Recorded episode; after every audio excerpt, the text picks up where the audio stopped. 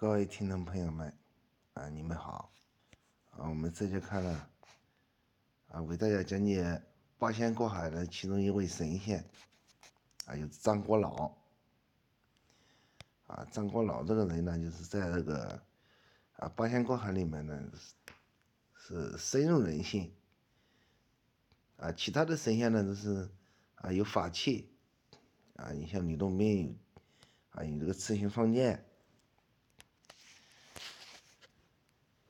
啊，这个铁拐李呢，就是有一个葫芦，啊，还有一个就是汉钟离，啊，拿着一把蒲扇，啊，这个张国老呢，他就是啊倒骑驴，啊，在这个神仙里面呢，就是啊非常的奇怪，啊，当然他那个骑驴呢，就是啊他是倒骑驴，所以啊。信仰道教的人就是道啊，道字呢就是道了啊，就是成道的意思啊啊。据这个史籍里面记载呢，就是啊，张国老啊，又名广宗道人啊，也是通玄先生 啊，也就是民间所谓的这个八仙。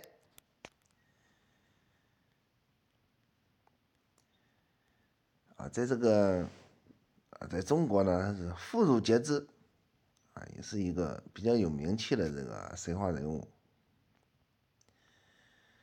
啊。据说呢，就是历史上确实有张国老这个人这样一个人啊，并且呢，就是啊，他是这个八仙里面的啊，其中有两位就是名垂青史啊，他是其中一个人物啊，就是名垂青史。啊，他是怎么得到的？在那个《八仙过海》电视剧里面呢，就是啊，吃了这个何首乌。本来这个天道祖师呢，就是啊，他的前世呢，就是呃，就是找那个何首乌啊，练了之后呢，练那个呃天道，练天道。但是被那个张国老发现了，就是说这天道祖师这个人呢，他哎，他不行，啊，是个坏人 啊。于是呢，他就是。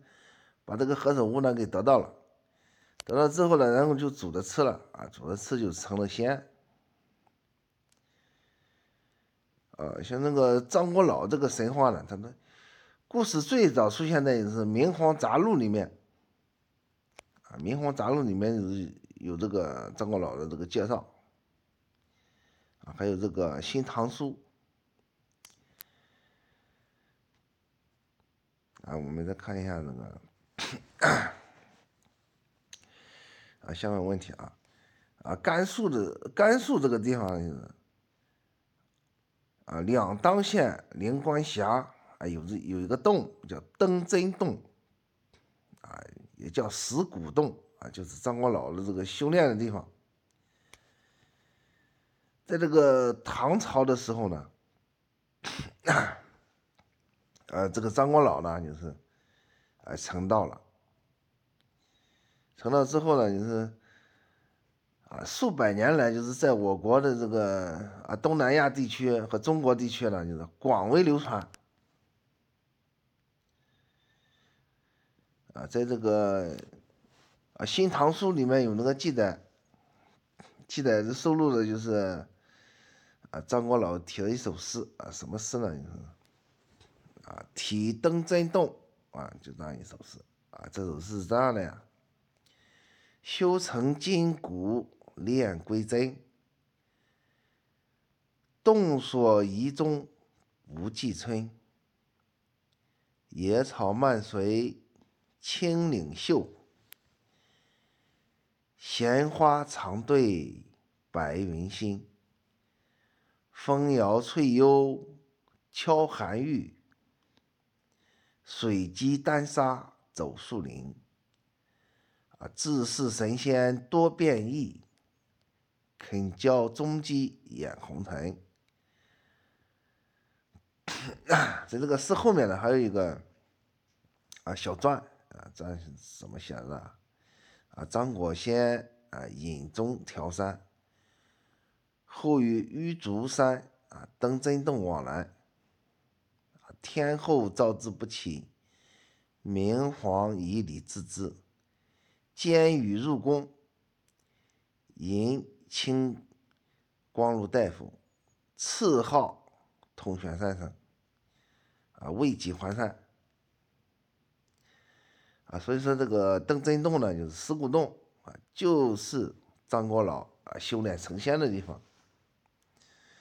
啊，还有一个叫做崔西碑啊，上面记载：两当一之啊，东有玉竹山，一洞浅深，流水冷然。唐张果先生隐居之所啊，也就是说这个。啊，邓真洞呢，就是张果老啊隐居的地方。啊，我们再看那个啊，道教有一个问题，啊，道教有个问题就是说是啊三清的问题。啊，三清是啊，三清供奉的是谁啊？啊，太上老君、元始天尊、灵宝天尊。啊，在这个道教中，三清呢被誉为是最高的、最高的神。一般呢，就是把它供奉在这个这个道教这个建筑呢，啊，道教的这个地理上呢，就是供奉在最高的地方。但是这个邓真洞呢，就是说，这个正洞里面呢，就是有一个鹤发童颜、面容和蔼、有仙风道骨的老者。啊，就是张国老。这个张国老呢，还还懂晓什么呢？啊，道教音乐。啊，他还是啊，据说还是一个倡导者啊，也是道教音乐的鼻祖。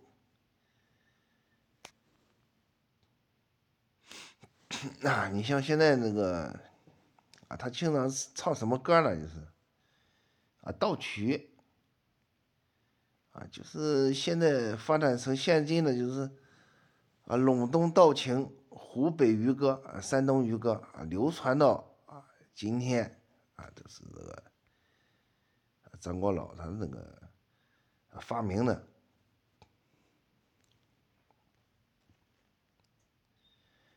据说呢，啊，曾经有两位皇帝，啊，请那个啊张国老啊入宫讲道。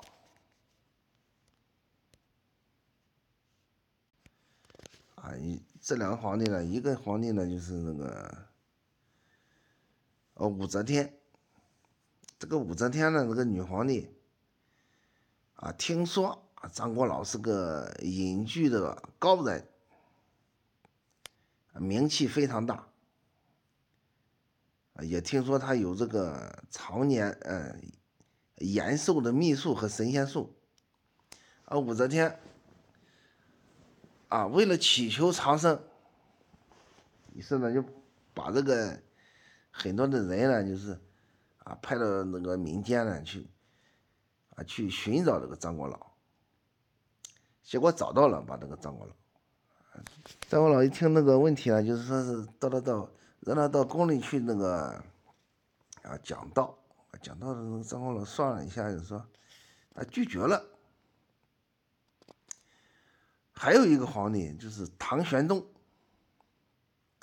他他也听说这个张国老的这个神迹啊，于是就派这个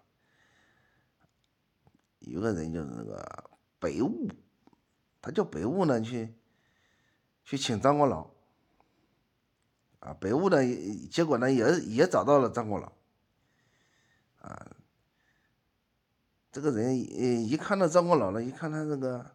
啊，齿落发稀，白首背驼，并且呢，那个张国老呢还故意在那个啊北雾北雾那个到来之到来的时候呢，啊假装那个气绝而死，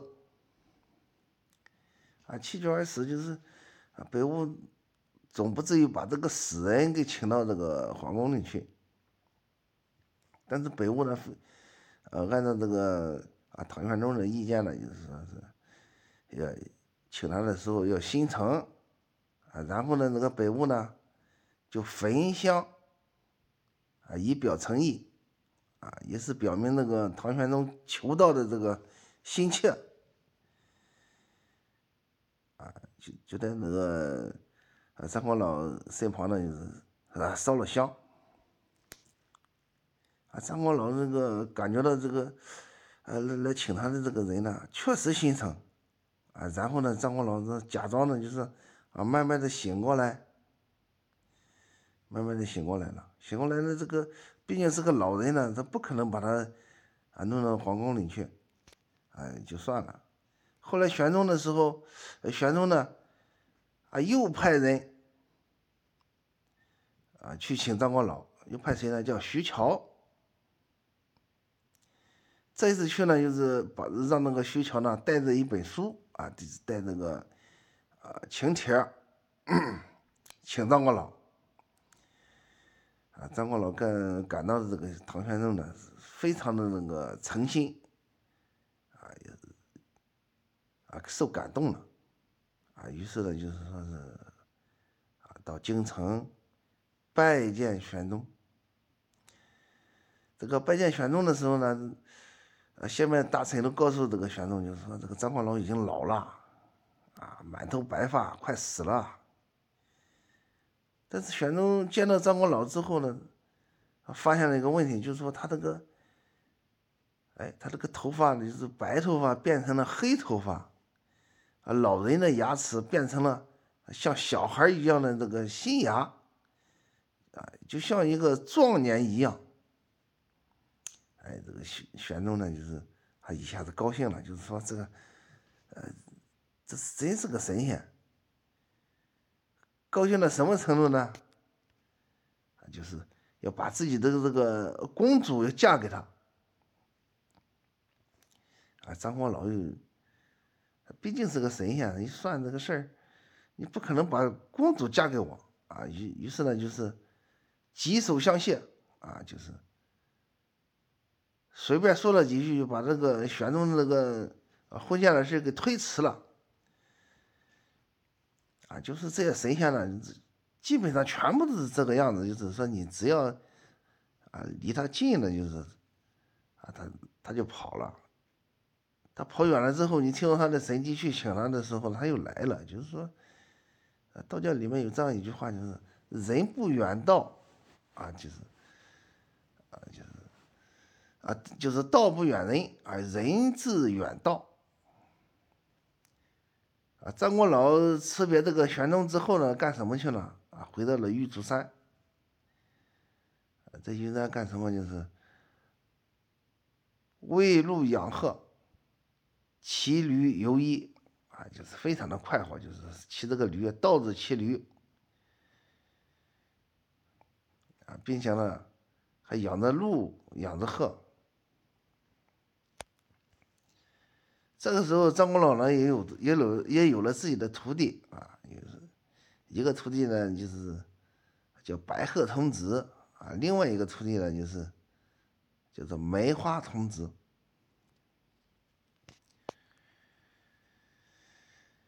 啊。据说呢，张国老和这个啊和一个人还比较熟，这个人呢叫董贞彦。两个人经常呢就就是在一起研究学术啊，论经说道。在论经说道的时候呢，就是还有一条蟒蛇伴随着他，就是两个人呢就是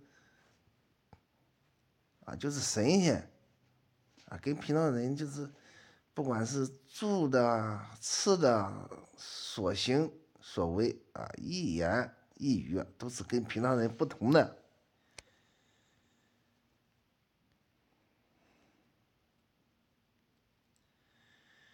这个啊，张国老呢，就是跟那个啊董真人，在这个道教里面的这个像里面的，就是也是形象逼真，各有姿态，惟妙惟肖。凡是见到他那个神仙像的人呢，就是说是触景生情，仿佛就是一看就是是蓬莱仙岛。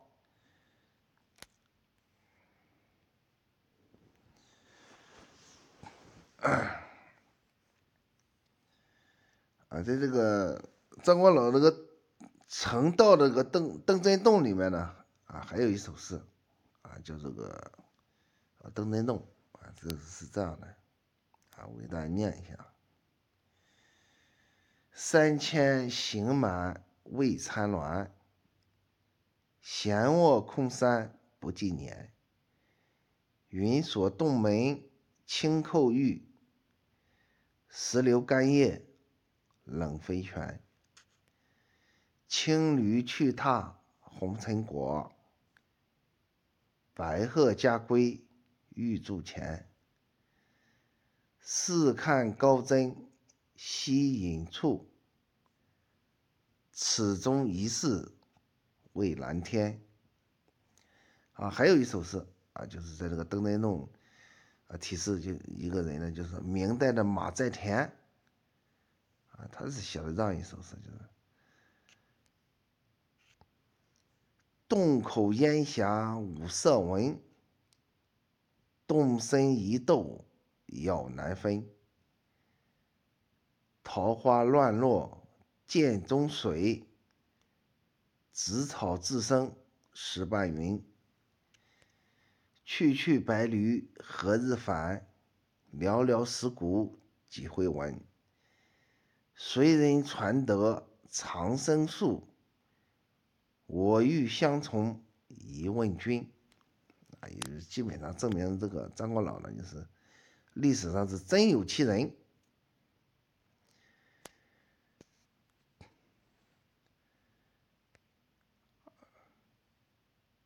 咱咱们再看一下那个通玄山啊，通玄先生，通玄先生就是张国老啊，他自己他自己说呢，就是他是啊帝尧时代的世宗啊，到了唐朝呢，就是已经活了三千多岁啊，据说呢，就是出入就是到人间呃游的时候呢，游历的时候就是乘一匹白驴啊，并且倒着骑。日行万里，啊，休息的时候呢，这个驴呢就像那个纸一样，能够折叠起来，啊，放在自己的这个呃金箱里，啊，等他想骑的时候呢，就是用水一喷，啊，就变成了真驴。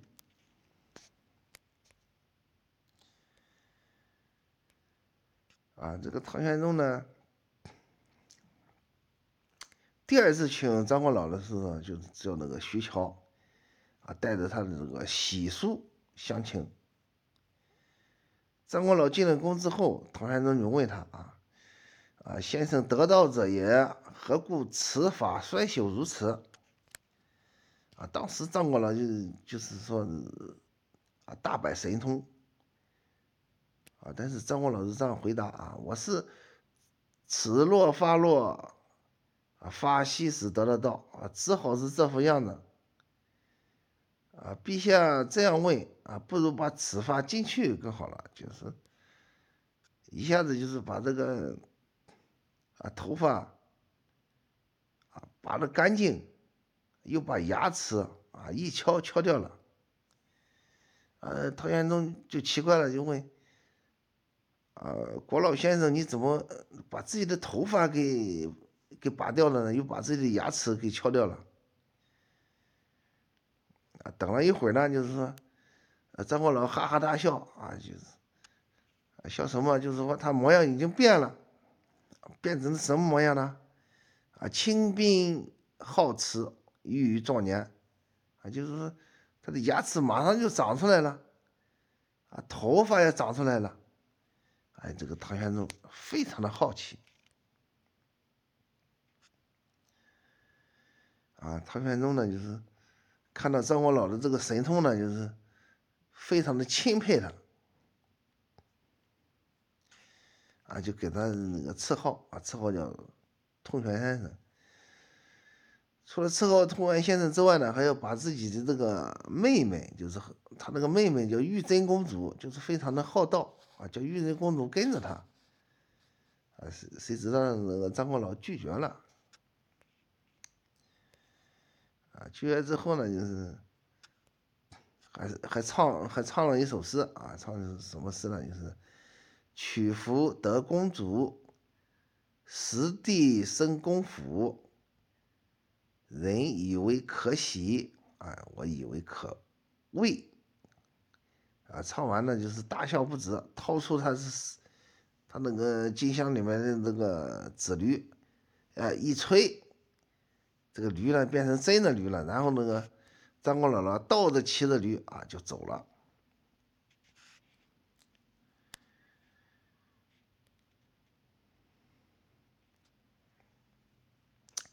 啊，下面我们再看一下那个张光老啊另外的啊事迹。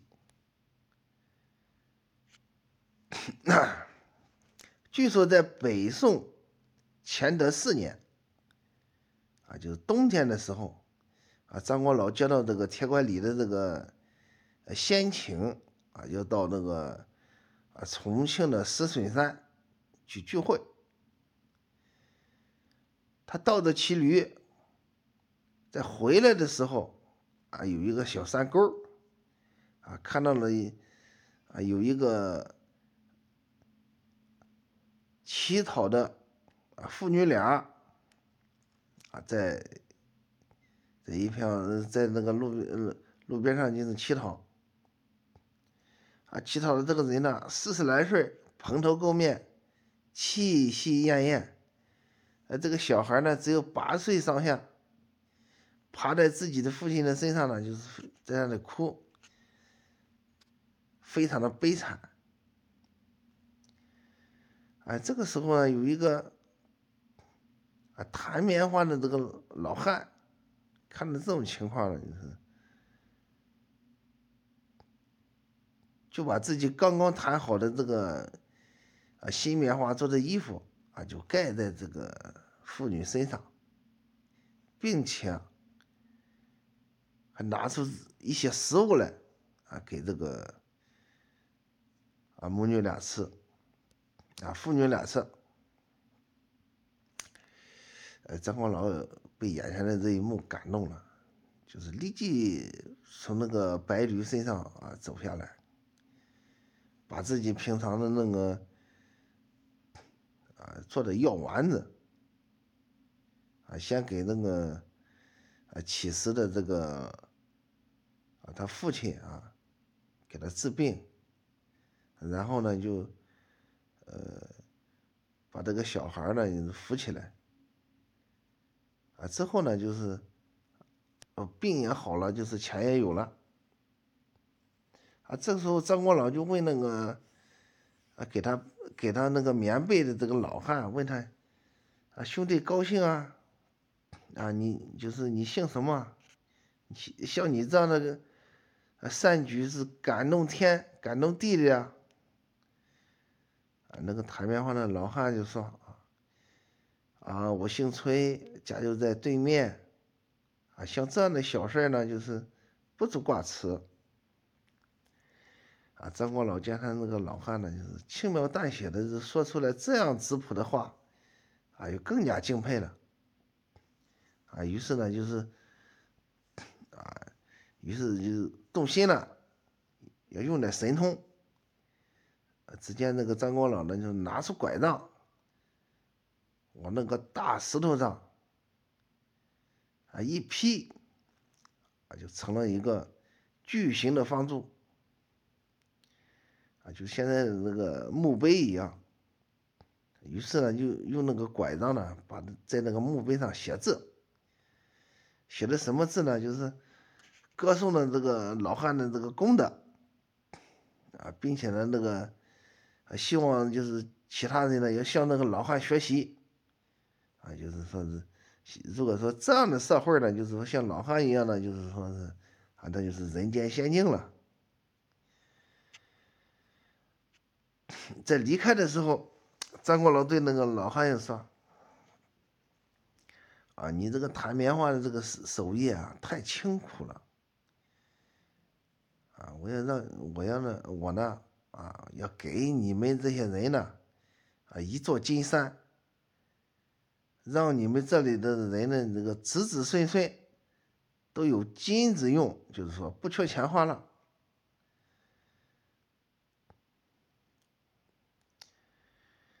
啊，这就是张光老人这个事迹啊。他刻的这个碑呢，就是说，即使现在还有啊，就是称为那个四方碑。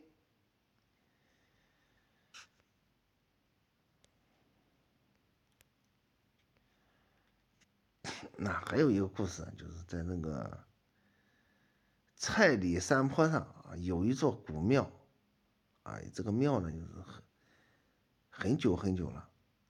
庙里面有一个老和尚，啊，带着三个和尚，啊，这个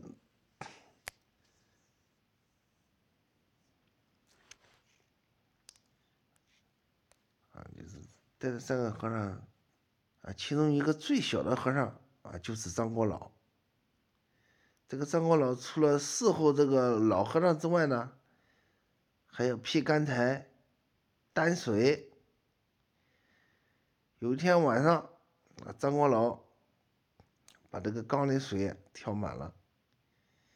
到第二天的时候，就发现那个缸里的水啊，啊没有了。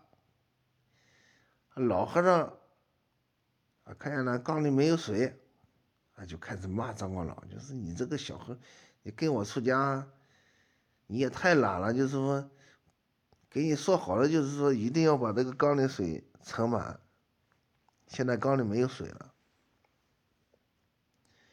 张光老没办法了，就是说重新再去挑水，把那个缸啊挑满。谁知道到第二天的时候呢？啊，缸里水又没有了。这个老和尚又生气了，要拿着棍子要打张光老。啊，张光老就是感到很委屈了，就是说，心里也奇怪，这怎么回事呀？我是挑了两天的水都挑满了，第二天这个水里面，缸里面没有水。哎，他聪明很了，就是晚上的时候呢，把水把水缸挑满。然后就藏起来，啊，看看看到底是怎么回事？怎么缸里没水了？到那个半夜三更的时候啊，还从那个庙外面啊跑过来两个光着腚的小孩儿，来到缸啊来到这个缸前呢，伸头就喝水，啊，这时候张老师生气了。上去就把他逮住了，逮住之后呢，就是说这个小孩突然不见了，啊，突然不见了，突然不见了。那个老和尚就告诉这个张国老，啊，你现在呢，就是说不要走漏风声，把缸里水再挑满，啊，这个老和尚呢，就是跟那个张国老两个人。晚上的时候又藏起来，并且呢，那个老和尚就是心狠毒辣，拿了一个钢针，钢针上呢就是认上了长长的啊这个棉线，啊藏在这个水缸不远的地方。哎，过了一会儿，这个又来了个两个小孩光着光腚来喝水，老和尚呢趁机跑过去。把他们两个小孩呢一下子摁到那个缸里面，然后呢用钢针啊把这个小孩这个腚啊插上了针，那两个小孩呢就是哇的一声又不见了，啊，这样的是呃白天的时候呢，老和尚跟那个张国老呢顺着棉线查找。看是到底什么妖精作怪，呃，找了一会儿呢，就是找到那个庙外面有有一个墙角，墙角那个地方，啊，那个线呢，啊进进入了地里面。于是呢，就是老和尚、小和尚拿出了那个铁锹来，开始挖，挖呀挖呀挖呀，啊，挖了一会儿，啊，一看是什么东西呢？就是何首乌。哎呀，这可这下子可好了，就得到了啊两个何首乌。然后张国老呢就把这个何首乌呢放在锅里煮，煮了一会儿呢，香气扑鼻，张国老也馋了，就是忍不住拿出来就是开始吃，一会儿就吃完了。啊，吃完之后呢，就是就从庙里出去了，还看见一个怪事就是说是树上拴着一头毛驴儿。然后呢，就把这个锅里剩的那个汤呢，就给那个毛驴啊喝了。啊，然后呢，就是张国老坐上驴啊，就走了。走了之后呢，就是，世人皆知的一个故事，就是说是张国老倒骑驴，就是成了神仙。